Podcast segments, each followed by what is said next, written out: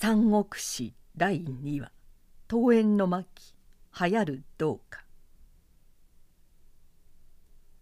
炉は北へ向いて歩いた。安城の馬元義は時々南を振り向いて「やつらはまだ追いついてこないがどうしたのだろう」とつぶやいた。彼の半月草を担いで炉の後からついてゆく手下の観光はどこかで道をと違えたのかもしれませんぜ。いずれ紀州へ行けば落ち合いましょうが。と言った。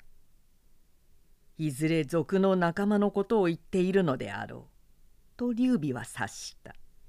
とすれば自分が逃れてきた黄河の水村を襲ったあの連中を待っているのかもしれない。と思った。何しろ従順を装っているにしくはない。そのうちには逃げる機会があるだろう。劉備は賊の荷物を追って黙々と炉と半月草の間に挟まれながら歩いた。丘陵と川と平原ばかりの道を4日も歩き続けた。幸い雨のない日が続いた。十方僻楽一打の雲もない秋だった。吉備のひょろ長い穂に時折炉も人の背丈も包まれる。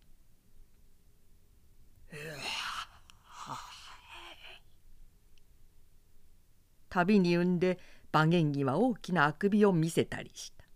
勘も気だるそうに居眠り半分足だけを動かしていた。そんな時劉備はふと「今だ!」という衝動に駆られて幾度か剣に手をやろうとしたがもし子孫じたらと母を思い身の待望を考えてじっと辛抱していた「おい観光へえ飯が食えるぞ。冷たい水にありつけるぞ。見ろ。向こうに寺があら。寺が？吉備の間から伸び上がって「ありがてえ。大宝。きっと酒もありますぜ。坊主は酒が好きですからね。夜は冷え渡るが昼間は焦げつくばかりな炎熱であった。水と聞くと劉備も思わず伸び上がった。低い丘陵が彼方に見える。丘陵に抱かれている一村の木立と沼があった。沼には紅白の蜂巣がいっぱい咲いていた。そこの石橋を渡って荒れ果てた地門の前で馬元義は炉を降りた。門の扉は一枚は壊れ一枚は形だけ残っていた。それに黄色の紙が貼ってあって次のような文が書いてあった「蒼天すでに死す甲府まさに立つべし都市孔子にありて天下大吉大権領使聴覚大宝ご覧なさい。ここにも我が党の冥符が貼ってあります。この寺も黄金の仲間に入ってるやつですぜ。誰かいるか。ところがいくら呼んでも誰も出てきませんがもう一度怒鳴ってみろ。おい誰かいねえのか。薄暗い銅の中を怒鳴りながら覗いてみた。何もない銅の真ん中に極力に腰掛けている骨と皮ばかりな老僧がいた。しかし老僧は眠っているのか死んでいるのかミイラのようにうつろな目をうつばりへ向けたまま若年と答えもしない「やいおいぼれ。観光は半月草の絵で老僧のすねを殴った。老僧はやっと鈍い目を開いて目の前にいる関と馬と竜青年を見回した。食物があるだろう。俺たちはここで腹支度をするのだ。早く支度をしろ。ない。老僧はろうのような青白い顔力なく振った。ない？これだけの寺に食物がないはずはね。え俺たちを何だと思う？頭の切れを見ろ。大権領市長閣様の宝書馬元義というものだ。家探ししてもし食物があったらすっ首を跳ね落とすがいいか。どうぞ。老僧はうなずいた。馬は缶を顧みて。本当にないのかもしれねえな。あまり落ち着いていやがる。すると老僧は極力にかけていた枯れ木のような肘を上げて後ろの祭壇や壁や四方をいちいち指して「ない。ない。ない。ブッダの像さえない。一物もここにはない!」と言った泣くがような声であるそして鈍い瞳に恨みの光を込めてまた言った「みんなお前方の仲間が持って行ってしまったのだ。イナゴの群れが通った後の田みたいだよ。でも何かあるだろう。何か食えるものが。ない。じゃあ冷たい水でも汲んでこい。井戸には毒が投げ込んである。飲めば死ぬ。誰がそんなことした？それも黄金をつけたお前方の仲間だ。前の地頭と戦った時残党が隠れぬようにと皆毒を投げ込んでいった。しからば泉があるだろう。あんな美麗な蜂巣が咲いている池があるのだからどこぞに冷水が湧いているに違いない。あの蜂巣がなんで美しかろう。わしの目にはグレンも白蓮も無数の波の遺恨に見えてならない。一花一花呪い恨み。泣きおののき震えているような。こいつめ妙な世まいごとを嘘と思うなら池を覗いてみるがよい。グレンの下にも白蓮の根元にも腐乱した人間の死骸がいっぱいだよ。お前方の仲間に殺された善良な農民や女子供の死骸だのまた黄金の塔に入らないので首に殺された地頭やらその奥さんやら戦って死んだ役人衆やら何百という死骸がのう。当たり前だ。大権領市長閣様に背くやつらはみんな天罰でそうなるのだ。いや、余計なことはどうでもいい。食べ物もなく水もなく、一体それでは、てめえは何を食って生きているのか。わしの食ってるものなら。と老僧は自分の靴の周りを指さした。そこらにある。馬元には何気なく床を見回した。根を噛んだ生草だの。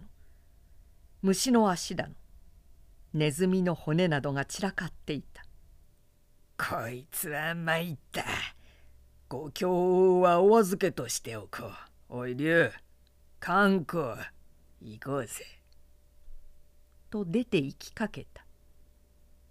するとその時初めて賊の友をしている劉備の存在に気づいた老僧は穴の開くほど劉青年の顔を見つめていたが突然「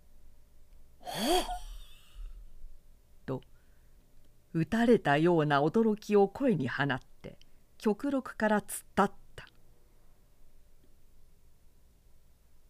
老僧の落ちくぼんでいる目は大きく脅威に見張ったまま劉備の表をじっと見据えたきりまばたきもしなかった。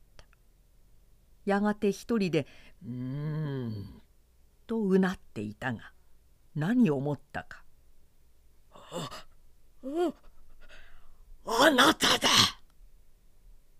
膝を折って床に座りあたかも現世の文殊弥勒でも見たように何度も礼拝してやまなかった。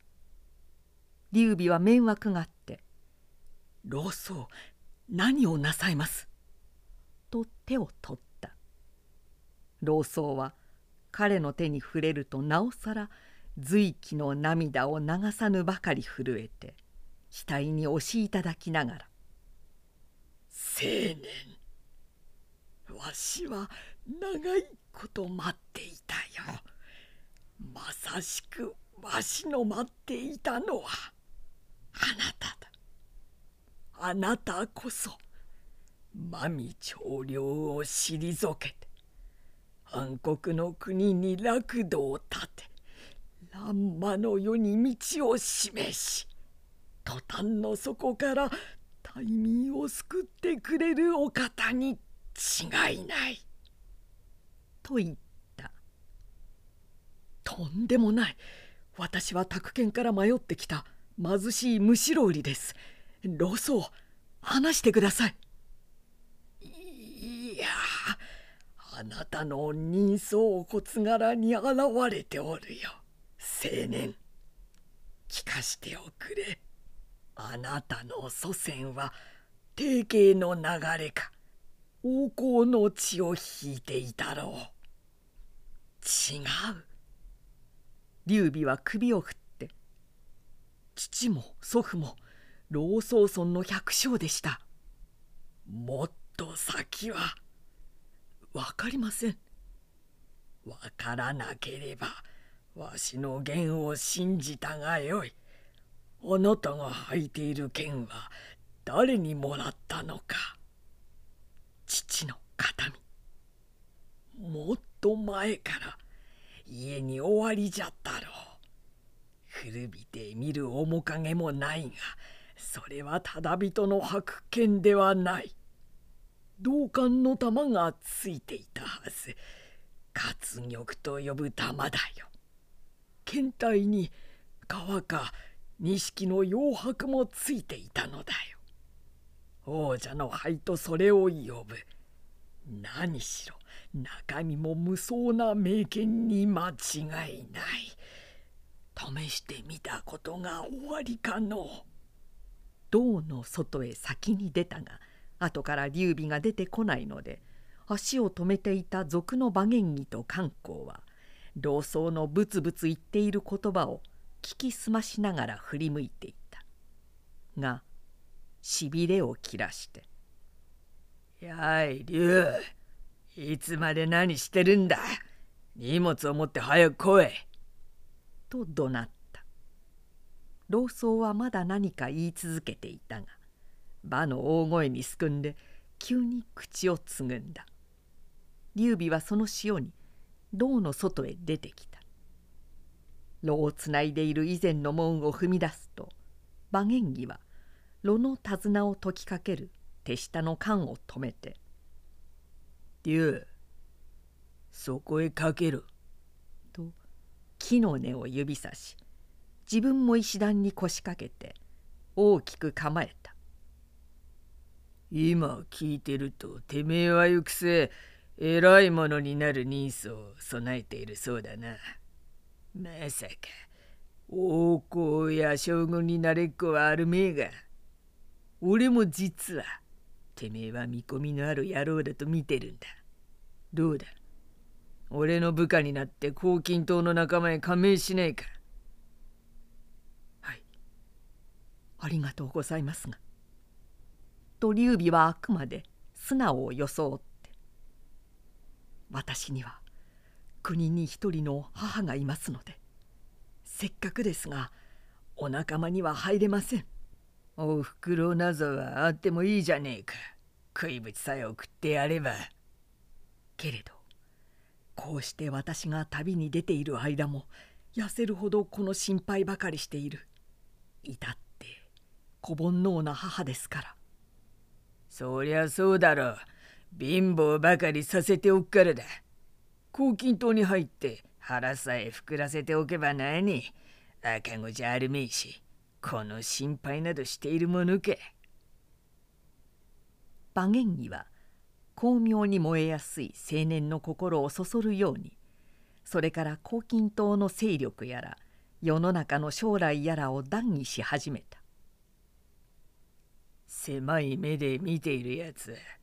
俺たちが領民いじめばかりしていると思っている。が俺たちの総大将聴覚様を神のごとく崇めている地方だってこのりある。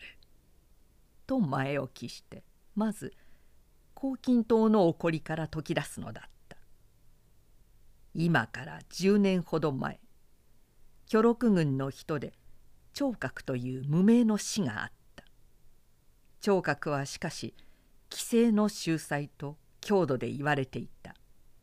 その聴覚がある時山中へ薬を取りに入って道で移送の同士に出会った。同士は手に赤座の杖を持ち「お前を待っていることを久しかった」と差し招くのでついて行ってみると白雲のうちの洞窟へいざない。聴覚に三巻の書物を授けて「これは太平洋術という書物である。この書をよく呈して天下の途端を救い道を起こし善を施すがよい。もし自身の害栄養にようて悪心を起こす時は天罰立ちどころに身を滅ぼすであろう。と言った聴覚は采配して翁の名を問うと「我は何か老船なり」と答え姿は一冊の白雲となって飛び去ってしまったというのである聴覚はそのことを山を降りてから里の人々へ自分から話した正直な里の人々はわしらの郷土の秀才に新鮮が宿ったと真に受けてたちまち聴覚を旧姓の奉仕と崇めて触れ回った。聴覚は門を閉ざし同意を着て決済をし常に南下老船の書を帯びて昼夜行い済ましていたがある年悪役が流行して村にも毎日おびただしい死人が出たので今は神が我をしていでよと命じたもう日である。と厳かに総門を開いて病人を救いに出たがその時も彼の門前には500人の者が弟子にしてくれと言って一周してぬかづいていたということである。500人の弟子は彼の命によって金先端銀先端赤新丹の飛躍を携えおのおの悪役の地を見て回った。そして聴覚奉仕の功徳を語り聞かせ男子には金先端を女子には銀先端を幼児には赤新丹を与えると新薬の効き目は著しく皆数日をいでずして治った。それでも治らぬ者は聴覚自身が言って大活の字を唱え病魔を家から追うと称して不水の法を施した。それで起きない病人はほとんどなかった。体の病人ばかりでなく次には心に病のある者も集まってきて聴覚の前に懺悔した。貧者も来た。不者も来た。美人も来た。力士や武術者も来た。それらの人々は皆聴覚の威爆に参じたり厨房で働いたり彼のそば近く自したりまた多くの弟子の中に混じって弟子となったことを誇ったりした。たちまち諸州にわたって彼の勢力は広まった。聴覚はその弟子たちを36の方を立たせ階級を作り大小に分かち到達者には軍水の賞を許しまた奉仕の証拠を授けた。大法を行う者1万4人。商法を行う者六七千人。その部のうちに武将あり砲兵ありそして聴覚の兄弟長領長法の二人を天候将軍地高将軍と呼ばせて最大の権威を握らせ自身はその上に君臨して大権領主聴覚と唱えていた。これがそもそもの黄金島の起こりだとある。はじめ聴覚が常に潔髪を黄色い切れで包んでいたのでその風が全軍に広まっていつか党員の気象となったものである。また黄巾軍の徒党は全軍の旗もすべて黄色を用いその大旗には「蒼天すでに死す。甲府まさに立つべし。都市孔子にありて天下大吉」という宣文を書き唐の楽譜部はその宣文に同化風の優しい作曲をつけて東平に歌わせ部落や村々の地方から軍県市都へと熱病のように歌いはやらせた「大権領主聴覚大権領主聴覚」今は3歳の児童もその名を知らぬはなく「蒼天すでに死す。甲府まさに立つべし」と歌った後では聴覚の名を生やして今にも天上の楽園が地上に実現するような感を民衆に抱かせた。けれど黄金島が跋扈すればするほど楽土はおろか一日の安穏も土民の中にはなかった。聴覚は自己の勢力に服従してくる愚民どもへは太平を楽しめと逸楽を許し我が家を謳歌せよと暗に略奪を奨励した。その代わりに逆らう者は呵責なく罰し人間を殺し財宝をかすめ取ることが党の日課だった。地頭や地方の管理も防ぎようはなく中央の落葉の王城へ急を告げることも頻々であったが原価官邸の宮中は大敗と内装で乱脈を極めていて地方へ兵をやるどころではなかった。天下一統の大業を完成して五冠の世を起こした後部帝から今は204年を経民部の内外にはまたようやく不乱と崩壊の長が現れてきた。11代の帝官邸が唯いて12代の帝位についた霊帝はまだ123歳の幼少であるし補佐の重鎮は要帝を欺き合い兆候をみだりにし根一の者が勢いを得て真実のある人材は皆矢に追われてしまうという状態であった。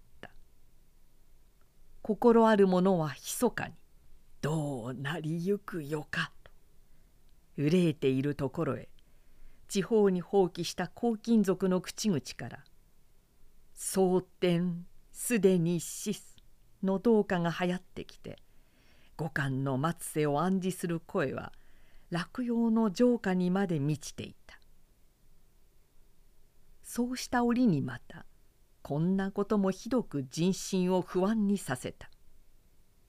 ある年妖帝が雲徳殿に出御なされるとにわかに強風が吹いて竹二条世の聖者が梁から帝の椅子のそばに落ちてきた帝は「キャッ!」と床に倒れて気を失われてしまった連中の騒動は言うまでもなく急戦や褒美層を持った金門の武士が駆けつけて聖者をしとめんとしたところが突如氷混じりの台風が往生を揺るがして聖者は雲となって飛びその日から3日見よ。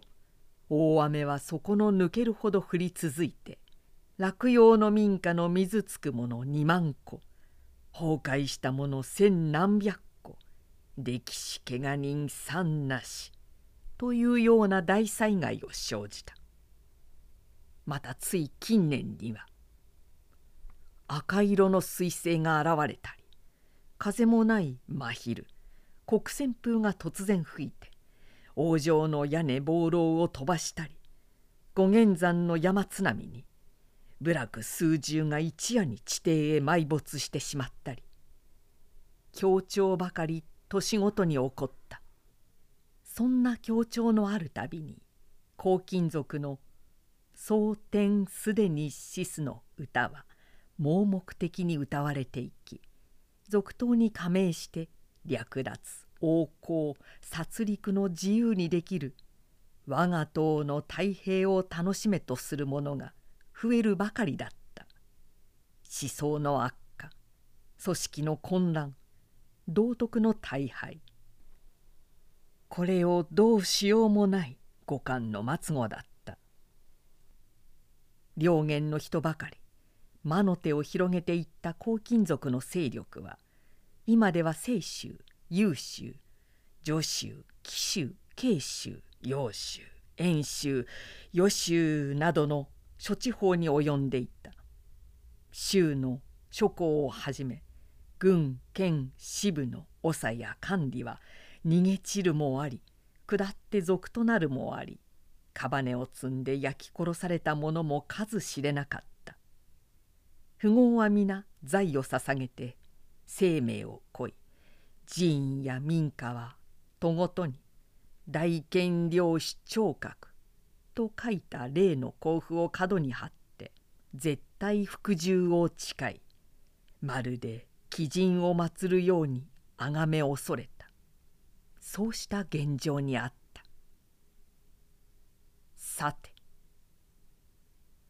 長々とそうした現状や黄金島の勃興などを自慢そうに語りきたって「竜と大宝馬元義は腰掛けている石段から寺の門を顎で刺した。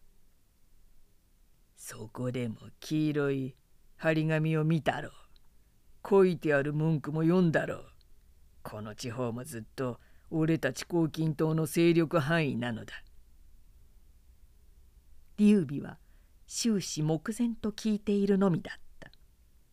いやこの地方や十州や二十州は愚かなこと今に天下は黄金島のものになる。五感の世は滅び次の新しい世になる。劉備はそこで初めてこう尋ねた「では聴覚漁師は五感を滅ぼした後で自分が帝位につく腹なんですか?」いやいや聴覚漁師にはそんなお考えはない。では誰が次の帝王になるのでしょう？それは言えない。だが劉備てめえが俺の部下になると約束するなら聞かせてやるが。なりましょう。きっとか。母が許せばです。では打ち明けてやるが帝王の問題は今の官邸を滅ぼしてから後の重大な評議になるんだ郷土の方とも相談しなければならないからえ？なぜです？どうして信濃帝王を決めるのに？昔から秦や趙や縁などの境を犯して我々漢民族を脅かしてきた異国の郷土などと相談する必要があるのですか？それは大いにあるさ。と馬は当然のように。いくら俺たちが暴れ回ろったって俺たちの後ろから軍費や兵器をどしどし回してくれる黒幕がねくっちゃこんな短い年月に五感の天下をか乱することはできまいじゃねえか。では黄金族の後ろには異国の郷土がついているわけですか。だから絶対に俺たちは負けるはずはねえさ。どうだ龍？俺が進めるのは貴様の出世のためだ。部下になれ。すぐここで黄金族に加盟せぬか。結構なお話です。母も聞いたら喜びましょう。けれど親子の中にも礼儀ですから一応母にも告げた上でご返事を。言いかけているのに馬玄儀は不意に立ち上がって「ああ来たね。と彼方の平原へ向かって眉に手をかざした。